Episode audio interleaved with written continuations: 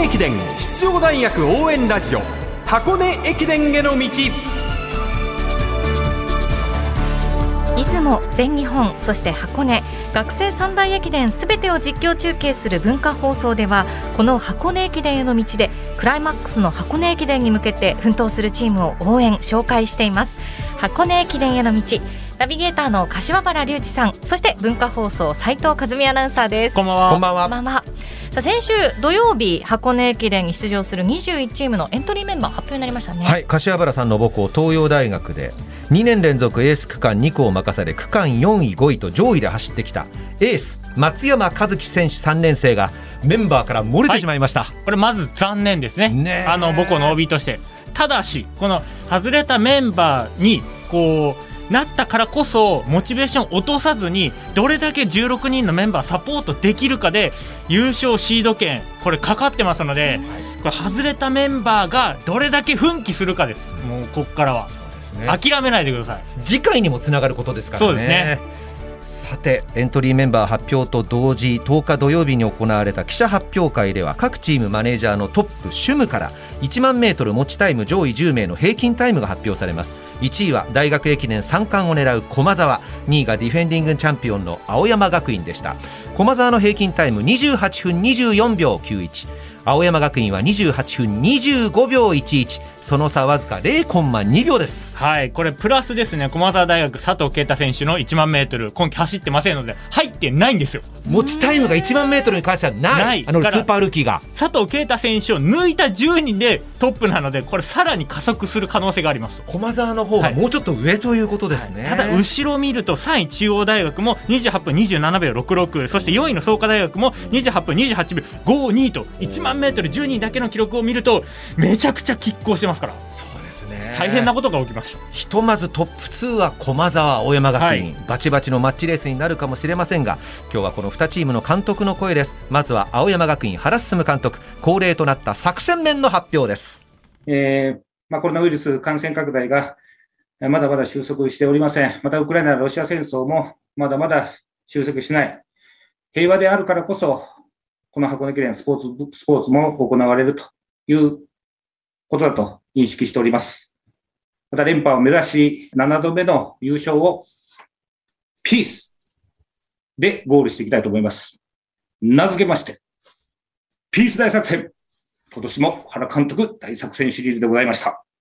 はいもうメディア慣れしたはい。この受け答えですけれども、ちょっと緊張してる感じありましたね。うん。青山学院大学原進監督の作戦名今大会ピース大作戦ということでした。続いて史上5校目の大学駅伝3冠を狙う駒澤大学大八木弘明監督です。まあ、今年のうちのチームはですね、えー三大駅伝勝ちに行こうというう選手たちが、えー今年のテーマがそういううことで、えー監督やりましょうというようなことを言ってくれてましたので、まあ、それに、えー伴ってやっぱりしっかり層の厚いチームを作りをしようということでややってきました。まあ、あの田沢がオレゴンのね、世界陸上もあって、やはりあのそういう意識の高いエースがいますので、まあ、それに下級生が、やっぱりついていって、まあ、いい、あのスピード練習が、まあ、できてきたかなと。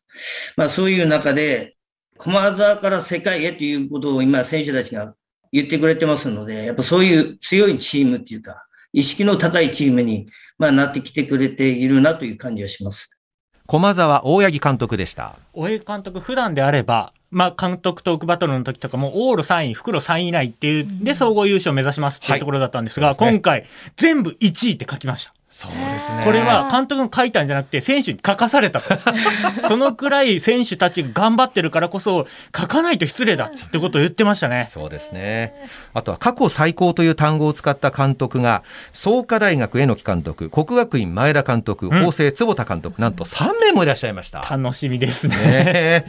では、ここからは2年ぶり17回目の出場、城西大学を取り上げます。はい、串部監督は3位通過でえー、3位通過した予選会からチーム状態徐々に上向きになっており、えー、想像以上に戦えるチームになってきたとおっしゃっていました。はい。留学生のビクター・キムタイ選手が好調をキープしているのはもちろんなんですが、11月に行われた箱根の山道の代表格、箱根ターンパイクをひたすら登り続けていく激坂最速王決定戦で、1年生の斉藤翔也選手と3年生山本唯斗選手がなんとワンツーフィニッシュでした。強かった。城西大学はチームカラーとして山に苦手意識があったそうなんですが、完全にこれを払拭したのかもしれませんね。串部監督によると、斉藤翔也選手は歴代の城西大学のエースを超える部分があったという話だったので、ここから伸びてくると、ね、村山幸太選手みたいに世界日の丸背負う可能性もありますんで、だもう楽しみですよ。まずは今回のお手並み拝見ですね。はい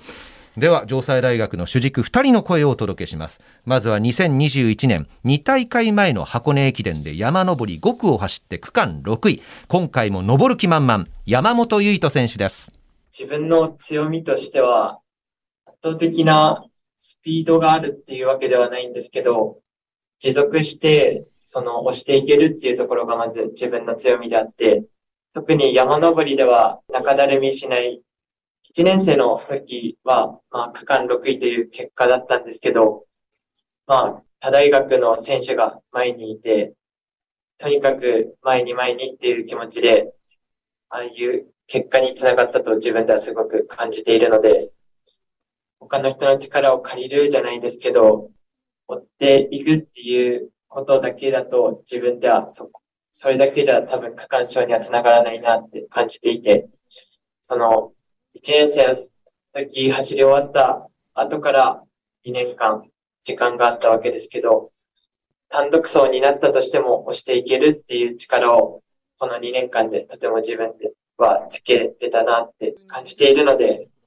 本番ではその力をしっかり出し切れるように頑張りたいと思います。城西大学3年生山本唯斗選手でした。続いてこの山本選手に激坂最速王決定戦で勝った1年生、斉藤翔也選手です。自分は中学まで野球部に所属していて、陸上もたまにしか試合出てないぐらいだったんですけど、やっぱり小さい頃から走るのは好きで、まあ、そういうとこから箱根駅伝を見て、ここで走りたいなと思って、高校から陸上を始めて、箱根駅伝を走るのを目標に陸上やってきました。で、将来、実業団とかでも陸上をやっていきたいと思っていますので、箱根駅伝は通過点として考えて、やっぱそこから日本を背負って戦っていけるような選手になっていきたいと思っています。城西大学斉藤翔也選手中学時代野球ではピッチャーとサードだったということは、はい、あまり陸上経験は豊富ではないのにこれだけ期待されてるんですね、はい、でもやっぱ激坂王で勝って上り強いってことはですねこの2人が2区か5区どっちかだと思いますよ、はあ、やっぱり2区って最後の3キロめちゃくちゃ上るんですよ。みんなの壁です。走ると壁が見えるっていうところだったんですがそこをやっぱりクリアできると30秒ぐらいもう絶対区間順位が変わってくるので、これもすごい楽しみですよね1年生の方の斉藤翔也選手、5区とは言わず、うん、希望区間は1区か2区ということもう2区やってほしい。だったらね、やってほしい。激坂王の2区はなかなかないですもんね、今まで。あのー、大体5区ですもんね。個人的に見てみたい。本当ですね。でビクター選手、はい、ビクター・キムタイ選手はどこを走るんでしょう、やっぱりフラットな3区とかあの4区とかでこうリズムよく走れる区間が一番いいんじゃないかなと思いますよね。なるほど、ね、はい、そうなってくると1区、2区、3区、4区まで計算が立ちますので本当だ。2 5区にまあ山本選手、斉藤選手どっちが走るかというとそうすると往路いい順位で終われますので袋も非常に楽しみになるなるほど。城西のシード権が見えてくるということになりますね、はい、ちなみにビクター・キムタイ選手の好きな日本語は大丈夫まあ、例えば足痛くない、はい、大丈夫って答える用の日本語なんでしょうね きっとね。記者発表会と城西大学を今日は取り上げました。ナビゲーターの柏原隆二さんと文化放送斉藤和美アナウンサーでした。ありがとうございました。ありがとうございました。